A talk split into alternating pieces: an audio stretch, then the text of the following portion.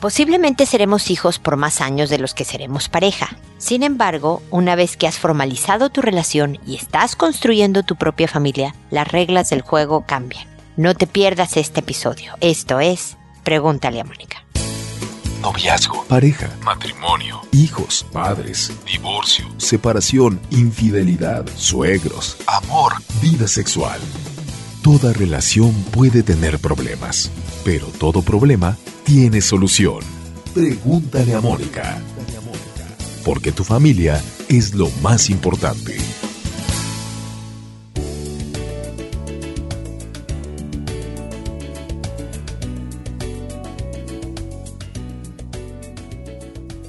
Bienvenidos amigos una vez más a Pregúntale a Mónica. Soy Mónica Bulnes de Lara, como siempre, feliz, muy feliz de encontrarme con ustedes en este espacio que quiero tanto, que tiene ya más de 11 años, que se construye gracias a ustedes, su participación, sus consultas, que estén suscritos a mi podcast a través de iTunes o de una aplicación para descargar eh, podcast. Esta suscripción no tiene costo. Les agradezco siempre su preferencia y su confianza para mandarnos sus consultas, porque lo que proponemos es dar herramientas, ideas, sugerencias que les permitan tener una vida feliz. Eso a base de tener su vida familiar armónica, tranquila, bien, su vida en pareja o su vida laboral o su vida personal, pues tu vida que sea buena, tranquila, satisfactoria. Esa es la tirada de Pregúntale a Mónica. Y el día de hoy me aboco a hablar de el tema de pareja. Esto a petición de un fiel escucha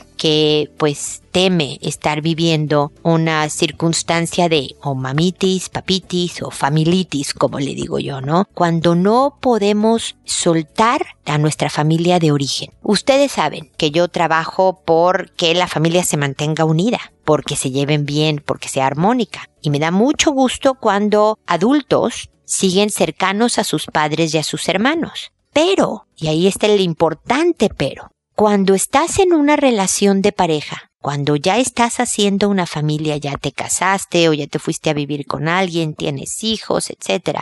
Y esta es tu nueva familia. La familia de origen, tus papás, tus hermanos pasan a un segundo plano. Siempre, y aquí sí lo pongo en mayúsculas, subrayado y en negrillas, siempre va primero tu pareja, hacerla sentir importante, hacerlo sentir el número uno, darle peso a sus propuestas, opiniones, gustos, comentarios, antes que los de tus papás antes que los de tus hermanos. A menos que tu pareja sea una persona muy enferma o muy violenta, y muy enferma me refiero a un problema serio, muy serio de adicción, o sea, por otro lado, alguien muy violento, como les digo, o sea infiel crónico o crónica, es decir, el 99% de las personas que no tienen estas características, que son gente buena y normal, pero con defectos y necedades y diferencias que te hacen enojar y esta es tu pareja, que es normalaza, pero... Ah.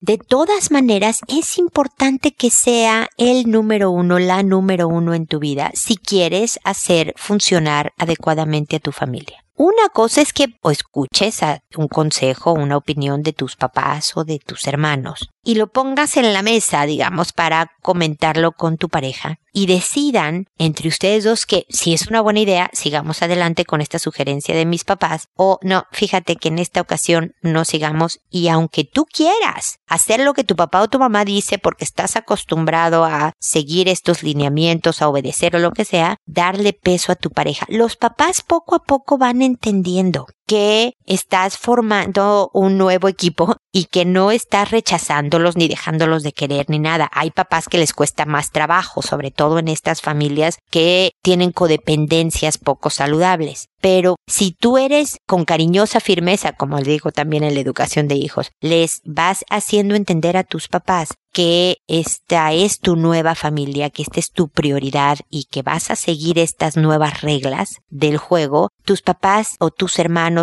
tu familia de origen va entendiendo y va aprendiendo una nueva forma de funcionar.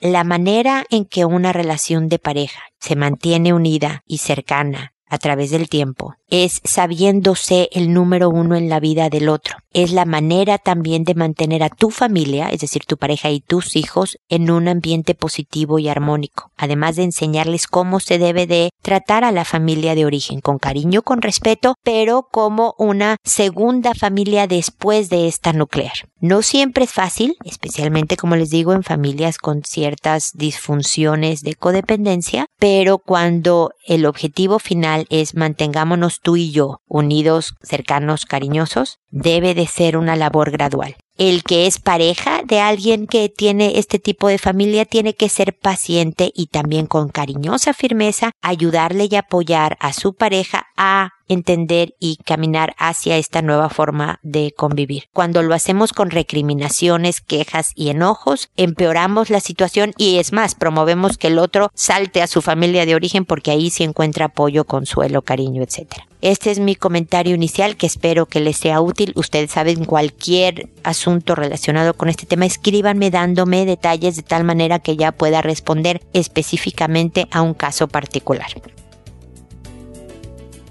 Como bien saben, después sigo con sus consultas, que lo hago en orden de llegada, que a todo mundo le cambio el nombre, que quito la mención de cualquier país. Este programa se escucha por estar en Internet en muchísimas partes del mundo, en cualquier parte donde haya un latino o a una persona que hable español puede escuchar y comentar en el programa. Eh, por lo tanto, nadie sabe de qué país eres. Trato de guardar absolutamente el anonimato de quien me escribe y por eso cambio nombres y quito países y todo eso, pero obviamente los mensajes son los de ustedes. A veces los edito cuando son un poco largos para que el programa sea ágil, pero eso es todo. La idea es que al contestar por este medio, por audio, alguien que no me haya escrito que esté en una situación similar encuentre en la respuesta que le doy a la persona que me escribió algún una idea que le pueda servir en su situación. Así que estamos tratando de llegar a más gente para ser de ayuda. Bueno, y empiezo con Olimpia. Por cierto, que saco los nombres por internet, ahora me ayuda mucho. Los googleo. Nombres de mujer que empiezan con O. Y me estoy poniendo original y creativa, así que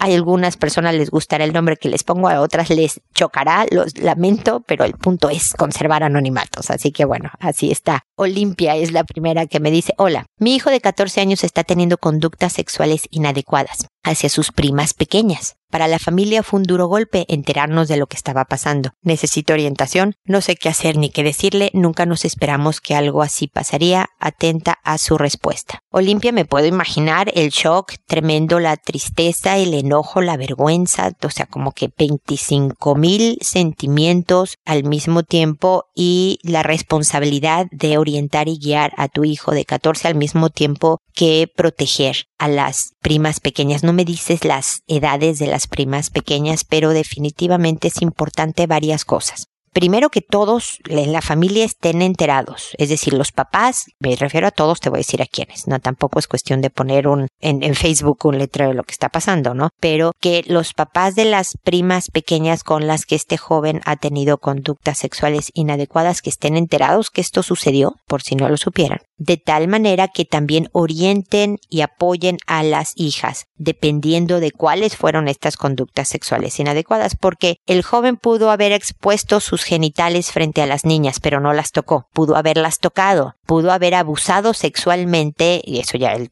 el tocamiento, incluso el enseñar sus genitales de ellas, pero a un nivel más profundo, es decir, que ya hubo una penetración. Dependiendo de la gravedad del asunto, estas niñas requieren de orientación, apoyo terapéutico y además importante comunicación acerca de cómo se debe de llevar el autocuidado. Porque cuando hay una situación de abuso, hay un, un halo, un tipo de poder del abusador hacia la víctima. Y este tipo de poder origina que las niñas no necesariamente se sientan asustadas, no necesariamente rechacen este tipo de conductas. No estoy diciendo que esto haya pasado con estas primitas, pero hay veces que los papás están muy sorprendidos porque las niñas no se veían asustadas hacia el primo, por ejemplo, ¿no? O hacia la persona que los atacó. Y es precisamente por la manipulación emocional y psicológica que un abusador puede hacer en un momento dado. Entonces, de ahí el apoyo terapéutico, pero no solo para las niñas, sino también para los papás de estas jovencitas que van a necesitar orientación y estrategias, ideas de cómo manejarlo en casa, de cómo seguir formando en una buena educación sexual a estas pequeñas, etcétera, etcétera. Y un poco lo mismo para ustedes, los papás de este joven y tu hijo necesita apoyo terapéutico porque es adolescente, porque trae las hormonas a un nivel eh, muy potente y por lo tanto los impulsos muy a flor de piel y al mismo tiempo no ha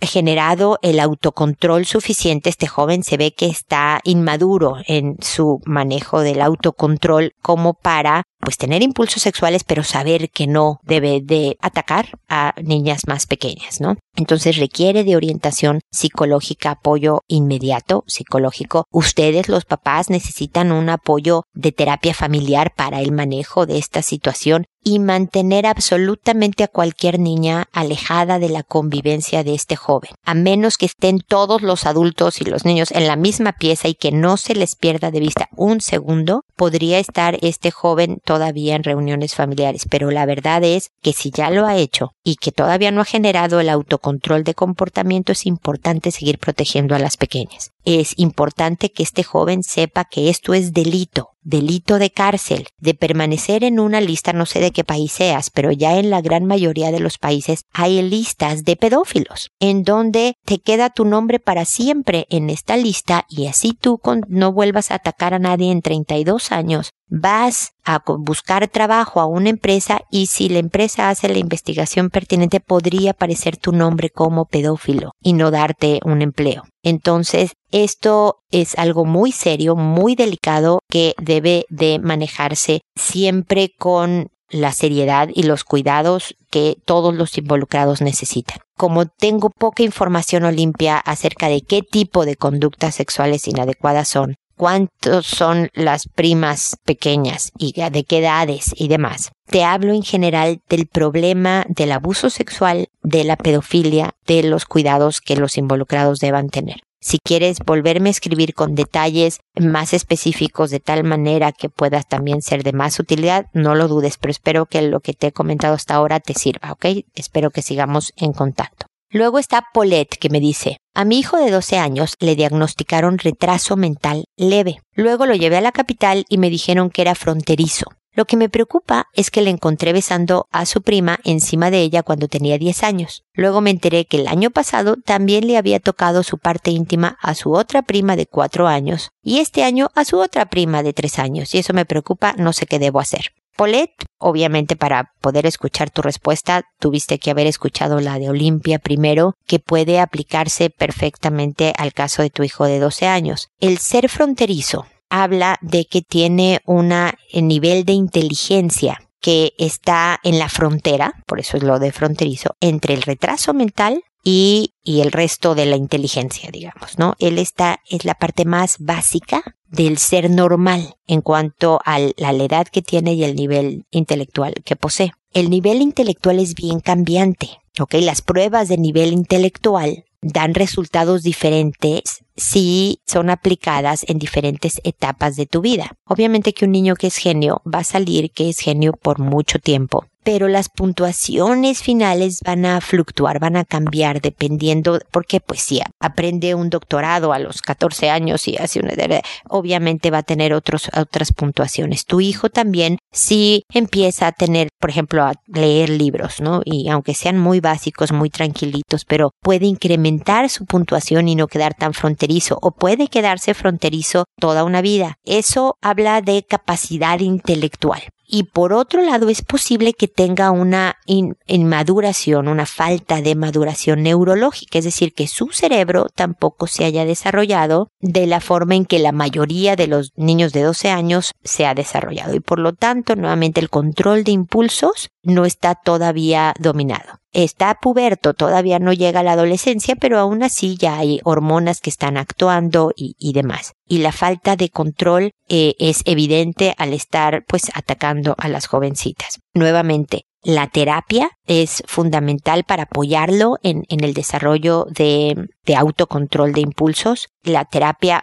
para ti, para su papá, para la familia de ustedes es importantísima para que saber cómo ayudar a un joven con estas características, porque a diferencia de Olimpia, ella no me menciona que su hijo tenga ningún retraso mental leve. El, su hijo tiene la edad mental de un joven de 14 años. El tuyo tiene características especiales que no lo va a hacer incapacitado para entender que no debe de atacar niñas. ¿eh? son temas diferentes, pero sí se manejan en una estrategia particular, distinta a la de otras personas por estas características, pero lo puede hacer. Y definitivamente tiene que mantenerse alejados de las niñas tiene que estar alejado de o, la posibilidad de quedarse solo con primas, amigas, compañeritas de colegio, lo que sea, porque sí representa un peligro para las jóvenes. De aquí a que los impulsos sexuales se calmen, a que su cerebro se desarrolle un poco más y genere un poco mayor de corteza prefrontal donde está el autocontrol de los impulsos y demás. Todo esto tiene que estar extremadamente vigilado y todas las que han sido tocadas todas las que han sido besadas, todas las que han sido abusadas de alguna manera tienen que ser supervisadas, evaluadas por un pediatra, una serie de cosas para asegurar que está bien, además de una terapia familiar para el apoyo de todo el mundo. ¿Ok, Polet? Lo mismo te digo, cualquier duda específica o, o, más allá de lo que me escribiste, no dudes en volver a un mensaje, eh, eh, por lo tanto espero que sigamos en contacto. Keta, por otro lado, me dice buenas noches. Solicito por favor su ayuda con suma desesperación. Tengo una hija de 13 años. Desde que tenía 7 años me la diagnosticaron con déficit de atención con hiperactividad. Siempre ha sido muy mentirosa y manipuladora. Siempre quiere dominar a todos, incluyéndome a mí, que soy su mamá. Y tengo ahorita problema con ella muy severos de conducta, de calificaciones, muy mal en la escuela, le hablo de buena manera, sí mi amor, sí mi vida, y nada, no hace caso. Le he llegado a pegar sin tarazos, y nada. La he castigado, no tiene celular, ni PC, ni laptop, nada. Nada que distraiga su atención, pero en verdad no logro controlarla. El otro día la regañé y le dije que si no quería seguir las reglas de la casa, que mejor se fuera, y se fue de la casa. Tengo un niño de 10 años. La alcanzó y le pidió que no se fuera llorando mucho. Cuando llegaron a la casa yo hablé con ella. Y ella, me voy a ir hermano, no quiero estar aquí. Decía, no quiero vivir, ¿para qué nací? Mejor quiero morirme y así. Entonces yo le dije al niño que la dejara, que ella hiciera lo que mejor creyera que siguiera adelante, que si quería irse, que Dios la bendiga, que fuera lo que fuera que ella decidiera, pero que dejaría destrozados los corazones míos y los de su hermano. Y le dije que cambiara su actitud y me contestó que ella era así y que jamás cambiaría. Me fui con el niño y me alcanzó y me dijo que cambiaría, que sería buena con su mamá y su hermano, etcétera, etcétera. Pero el gusto solo me duró unas horas. Al ratito estaba igual que siempre y la verdad ya no sé qué hacer ni cómo tratarla. Me tiene muy cansada. Yo me siento agotada de esta situación con ella. Quizás soy muy cobarde, pero yo también quisiera salir corriendo. ¿Qué hago? De verdad no lo sé que también imagino tu agotamiento, porque me estás hablando que, pues desde siempre, sobre todo con esta hiperactividad, tu hijita no fue fácil de controlar, de mantener quieta. Los papás de hijos con déficit de atención con hiperactividad suelen ser papás muy cansados. Y cuando estás agotada, cuando lo que quieres naturalmente, además muy entendible, Keta, es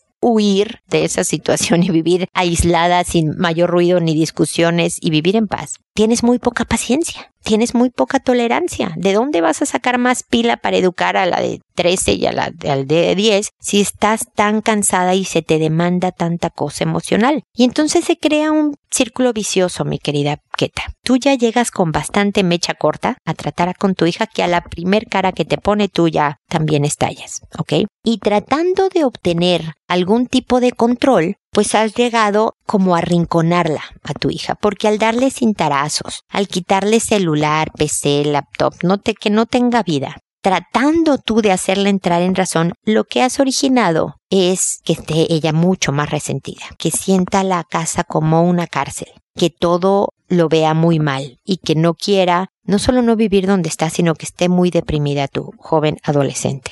No sé cómo sea tu presupuesto, ojalá y alcance, pero lo que necesitan es una terapia familiar. Tú y ella. No es ella sola la que está mal. De hecho, hasta tu pequeño de 10 años está muy impactado porque tiene que salir corriendo, llorando y sumamente alterado a suplicarle a su hermana que por favor no se vaya de la casa. Está tenso de ver que tú estás agotada y triste y, de malas por toda esta situación. Entonces aquí los tres están bien dañados, mi querida Keta y por lo tanto una terapia familiar que los vaya orientando, que vaya dando herramientas, porque esta jovencita se nota que quiere llevar la fiesta en paz cuando te suplica sinceramente que sí va a cambiar, que va a ser buena con su mamá y con su hermano y que ya no va a dar tanta lata. Es su sincera intención, pero a lo mejor toda una historia de malos hábitos es decir, toda una vida en tu casa de llevarse mal con su mamá, no han sabido encontrar el camino para tener armonía, para llevar la fiesta tranquila. Porque unas cosas son de adolescente. La verdad es que yo sé que es muy latoso, Keta, pero una niña de 13 años te va a hacer caras cuando le pidas un favor. Te la va a hacer. Oye, hija, saca la basura. Ugh, va a hacer este ruido, va a levantar los ojos al cielo, va a decir qué pesadilla, qué lata me da a mi mamá. Y cuando tú enganchas en esa cara y en esos ruidos que hace y en esos malos modos, caes en las redes de tu hija, empieza este juego de lucha de poder. ¿Sabes por qué lo hace la hija de 13 años o los hijos, hombres o mujeres, de 13 años, las caras y los ruidos y demás? Porque les molesta que les pidas, obviamente, que saques la basura, por ejemplo. Y por lo tanto están viendo cómo te molestan a ti también. Entonces saben que las caras, los ruidos, las porque yo es injusto, siempre me lo pides a mí, eh, eh, eh lo que buscan es molestarte. Y cuando efectivamente lo logran, misión cumplida. Ganaron ellos la partida. En esta lucha de poder, ellos jalaron la cuerda más fuerte que tú. Entonces, como mamá, lo más útil es decirle, hijita, sacas la basura y hacen cara de, oh, ya sé, le contestas tú, ya sé, hijita, es de flojera, lo sabes sacar la basura, pero no sabes cuánto me ayudas porque yo mientras voy a estar haciendo lo que sea. Y te vas. Te vas para no ver las caras, los ruidos, que lo haga despacito, que no lo haga tan bien como tú hubieras querido. Cuando nos quedamos a testiguar cómo lo está haciendo, a supervisar cómo lo está haciendo el hijo, intencionalmente lo va a hacer despacio y medio mal para nuevamente hacerte rabiar y que todo esto estalle. Y te se confirme, ves cómo no puedo portarme bien mamá porque mira cómo te pones, mira cómo me gritas, mira cómo me pegas. Y se vuelve toda una dinámica. Pero esto es, son cosas que se pueden ver en, en una sesión terapéutica que te dan herramientas como las ideas que te acabo de dar de cómo ser empático con el hijo y cómo alejarte para no quedarte ahí, cómo no enganchar con estas caras y, y malos modos. Porque además cuando la cosa ya está tan mal como en tu casa, lo primero es parar hostilidades. Lo primero es dejar de discutir. Y aunque se merezca una llamada de atención por algo que hizo, al principio no hacer nada porque lo primero que necesitamos para empezar a trabajar es que la tensión en tu casa baje para que el ambiente hostil vaya calmándose poco a poco y así encontrar una manera de funcionar. Yo tengo unos meses tratando a una joven que tiene más o menos estas circunstancias en su casa, un, grandes problemas de conducta, grandes dificultades y muchos pleitos con sus papás y ella. Y me ha tomado meses, meses de consulta una vez por semana, el ya ir encontrando un caminito. Faltan 400 escalones por subir o bajar según como lo veas. Y ya hemos bajado dos. Pero ahí vamos, porque cuando llevas, ¿qué quieres? Suponte que a los siete años que te la diagnosticaron empezaron los problemas, me imagino que no. Pero llevas ocho años llevándote, o seis años llevándote mal con tu hija, no puedes esperar que en cuatro sesiones terapéuticas la cosa sea maravillosa y demás. Hay mucho trabajo por hacer. También te sugiero, Keta, porque esto no tiene ningún costo, que vayas escuchando los episodios de Pregúntale a Mónica, poco a poco. En cada uno contesto de sobre diferentes temas, como puedes escuchar aquí. Y en cada uno contesto mucho sobre educación de hijos y te puede ayudar las ideas que vayas oyendo. Entonces, velos subiendo a tu celular, que si lo subes, o sea, lo descargas desde tu computadora y lo subes a tu celular, lo puedes escuchar cuando y donde quieras sin que uses tu internet y no tiene costo descargarlos y no tiene costo consultarme y todo esto. Entonces, Keta, espero serte ayuda y que sigamos en contacto porque sí quisiera ayudarte a mejorar todo esto por el bien de esta jovencita, por el bien de tu niño de 10 años y por supuesto por tu propio bien. Así que espero que sigamos en contacto. Cuéntame qué opinas de lo que te digo, ¿ok? Luego está Ruth, que me dice, buenos días. Mi hija de 15 años, próxima a cumplir 16, hace un mes que tiene su primer enamorado de la misma edad. No le conté a mi esposo aún porque pienso que su reacción no va a ser muy buena. Puede que esté equivocada, pero preferí por el momento no contárselo. Mi hija también tiene cierto temor a la reacción de mi esposo, pues es un poco machista. Ahora bien, en todo este proceso de enamoramiento y antes, aproximadamente tres meses, ella me contaba la relación con el chico, pues tenemos mucha comunicación. Pero en el transcurso de esta última semana me dijo tres cosas por las cuales estoy preocupada. Primero, que él se considera bisexual. Ha tenido cuatro enamoradas y un enamorado. Es agnóstico y ella se siente enamorada. Por supuesto que yo me mantuve tranquila ante estas tres confesiones, pero sí estoy realmente preocupada. ¿Puedes ayudarme a manejar esta situación? ¿O no debo darle mucha importancia teniendo en cuenta que las relaciones anteriores de este chico han durado en promedio tres meses? ¿Dos relaciones por año? No sé si es importante mencionar que mi hija me dice que él nunca ha tenido relaciones sexuales. Es súper estudioso, lee mucho y le gusta armar el cubo mágico. Todas estas cosas tienen en común con mi hija. Es por ello tanta afinidad. Gracias. Ruth, pues bueno, felicidades a la enamorada, siempre es lindo enamorarte por primera vez. Lo primero que te tengo que confesar es que no me gusta que no le hayan dicho a su papá. Una de las funciones de mamá, como también es una de las funciones de papá, es preparar al otro a noticias que no manejaremos del todo bien por nuestra forma de ser. Es decir, tu función de mamá es hablar con tu marido para contarle que tu hija está en este proceso, que está enamorada y que se va a hacer mejor si él no se pone muy frenético, va a ayudarle más a la niña el que vea apertura, o sea, comunícale esta parte importante de la vida de la hija. ¿ok? Dile que este joven es súper estudioso, que lee mucho, que tienen muchas cosas en común. Guárdate esta parte sí de la bisexualidad, ¿ok? Porque sobre todo si tu marido efectivamente tiene un corte más machista, el enterarse de algo tan fuerte sí puede provocar una reacción que lo peor es que provoque que tu hija más se aferre al galán, me explico. Cuando si lo dejamos fluir la cosa en, en, un contexto adecuado, y ahorita voy a mencionar el contexto adecuado, puede que terminen en algunos meses. La verdad es que son muy, muy pocas las relaciones, estadísticamente hablando, que se vuelven la única relación en la que ya se casan, tienen hijos y demás, este, la, la que empezaste a los 15 años. La mayoría de las relaciones de pareja que empiezan a los 15, 16 años terminan y no se concreta nunca una relación formal de ahí. Sí hay una que otra que se escapa a la estadística, pero son mínimas, ¿ok? Así que esto no creo que vaya a tener mayor peso en su vida. Es posible que este joven, lo que él se considera de bisexualidad, sea una experimentación propia de la etapa y que realmente no acabe siendo bisexual, no lo sabemos aún y no nos interesa tampoco, eso ya será el, camino de este joven, que no es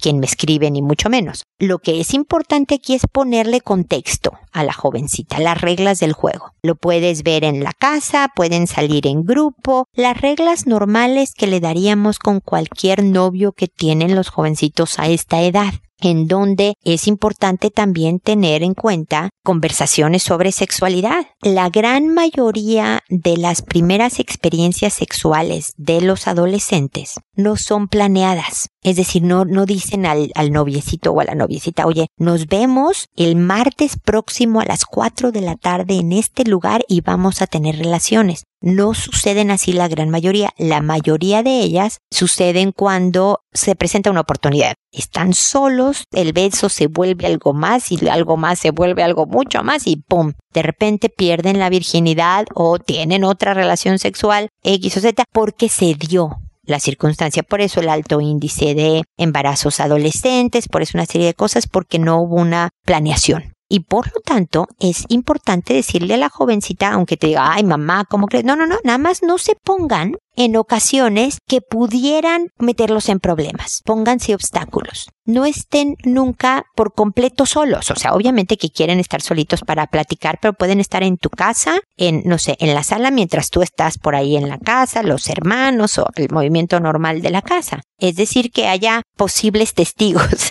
que detengan algún besito que se pueda ir a más. ¿Me explico? Es nada más, hija, yo sé quién eres, esta niña prudente, madura, etcétera, y siempre darle ese voto de confianza. Pero todos somos humanos y en un momento dado se nos, nos podemos equivocar. Entonces, ponte obstáculos a ti misma. Y el estar en, en lugares donde se pueda presentar una ocasión en donde a lo mejor le tuvieras que decir, oye, no, no, ya parémosle, que sea incómodo, o sea, mejor ni, ni estar cerca de una situación así. Este tipo de conversaciones preparan a los jóvenes a saber, número uno, que puedo hablar con mi mamá de temas de sexualidad con más confianza porque mira, nos está escandalizando. Que por cierto, te felicito por mantenerte tranquila cuando te dio estas noticias tu hija, a pesar de que por dentro tu crack, ¿no? Estaba sumamente preocupada. Esa es la actitud, Ruth. Creo que tú tienes toda la madera para guiar a esta jovencita en esta primera experiencia ayúdala con su papá y sigan comentando estos temas de pues la, bisexualidad del joven, lo de que es agnóstico, sobre todo si ustedes son una familia religiosa, para que sea ella, la joven, la que evalúe lo que es importante en su vida. La verdad es que ahora es muy chiquita, pero finalmente va a tener que elegir a alguien que pueda pensar que su vida familiar sea lo que ella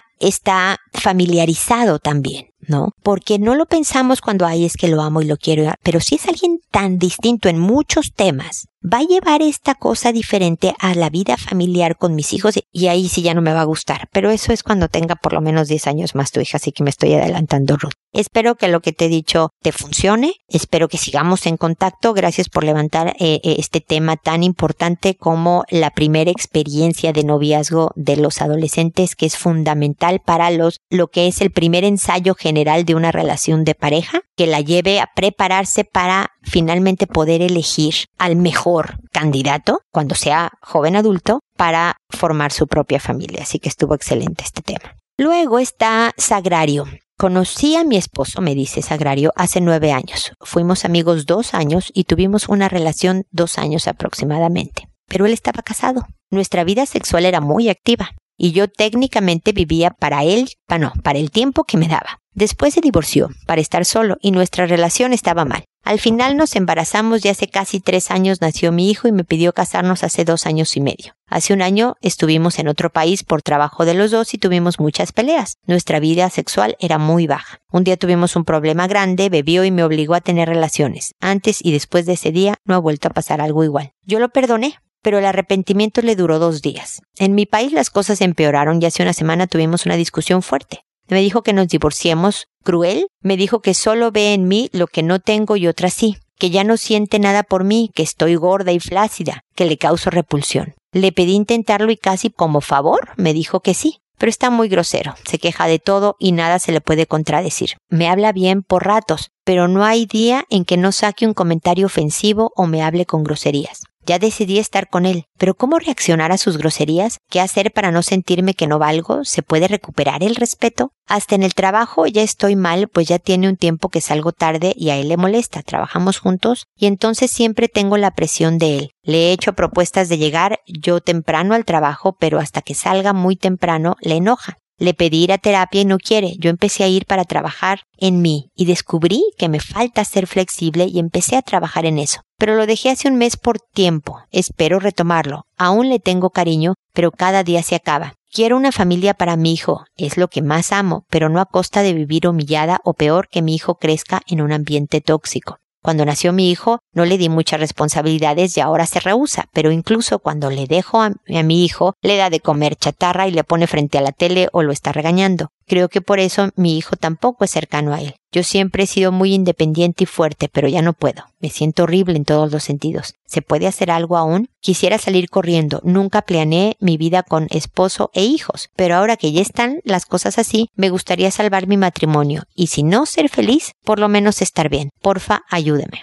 Mira, Sagrario, apuntemos hacia la felicidad, porque la verdad eso, pues obviamente te cambia la vida a ti, le cambiará la vida a tu marido, le cambiará la vida a tu hijo. Efectivamente es, es bueno luchar por la familia, siempre y cuando también tu hijo no esté atestiguando, no esté viendo cómo sus papás se ofenden, o sea, sobre todo si él, tu marido, te habla con groserías, ¿no? Eh, se agreden, se, todo esto, si eso es a lo que tú llamas un ambiente tóxico, es muy certero tu término, porque finalmente él puede repetir este mismo patrón y convertirse o en víctima y escoger una pareja que lo trate de la misma manera que tu esposo te trata a ti o en buen victimario, siendo él el que tome el rol de tu esposo, ¿no? Siendo agresivo, siendo grosero, siendo eh, descalificador y demás. Evidentemente, por lo que me dices que en terapia viste que te faltaba ser flexible, yo creo que aquí hubo problemas de origen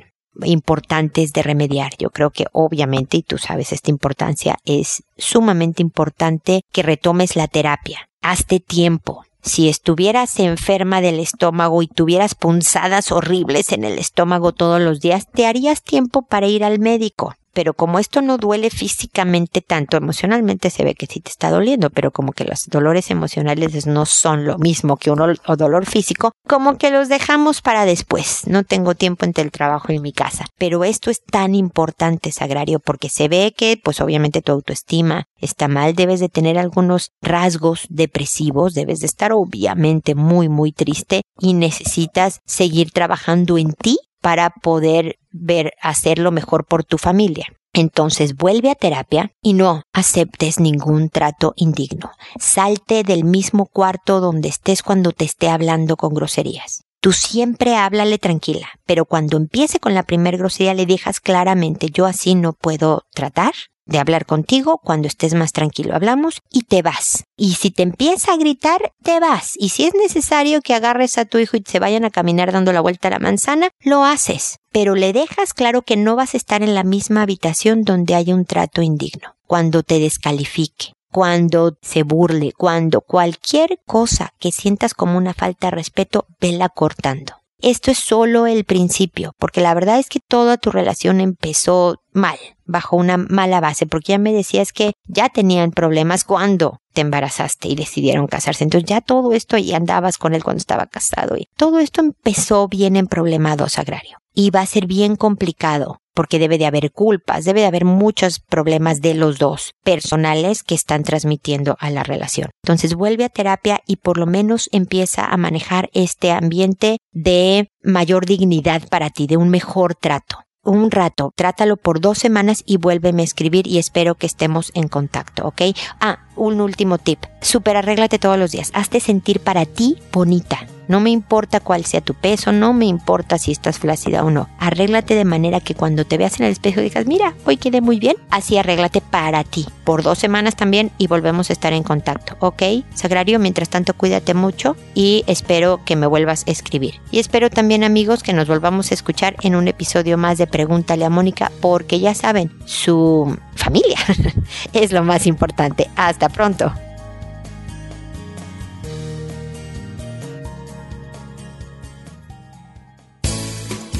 ¿Problemas en tus relaciones? No te preocupes, manda tu caso, juntos encontraremos la solución. www.preguntaleamónica.com Recuerda que tu familia es lo más importante.